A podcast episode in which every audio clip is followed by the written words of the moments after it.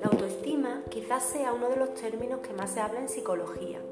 Y si bien es cierto, pero en este podcast me gustaría hacerte reflexionar sobre cuáles son las bases que residen bajo la autoestima, qué subyace bajo a ella. ¿Te ha pasado alguna vez que has intentado aumentar tu autoestima y no sentirte eficaz en ello? ¿No conseguir ningún resultado?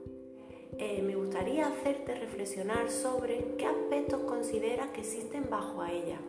Es decir, eh, los valores mediante los cuales vives, mm, ¿los has elegido tú?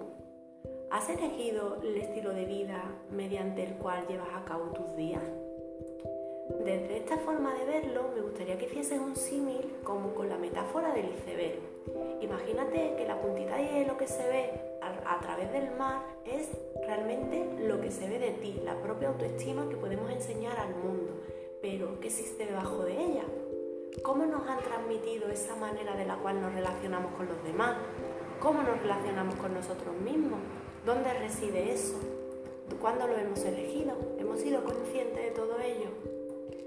Estos son algunos de los factores mediante los cuales cuando los analizamos y los identificamos son los que nos van a dar respuestas y pueden ser en multitud de ocasiones los que son los protagonistas de aquellas mm, causas o aquellos malestares que podemos sentir en determinados momentos vitales.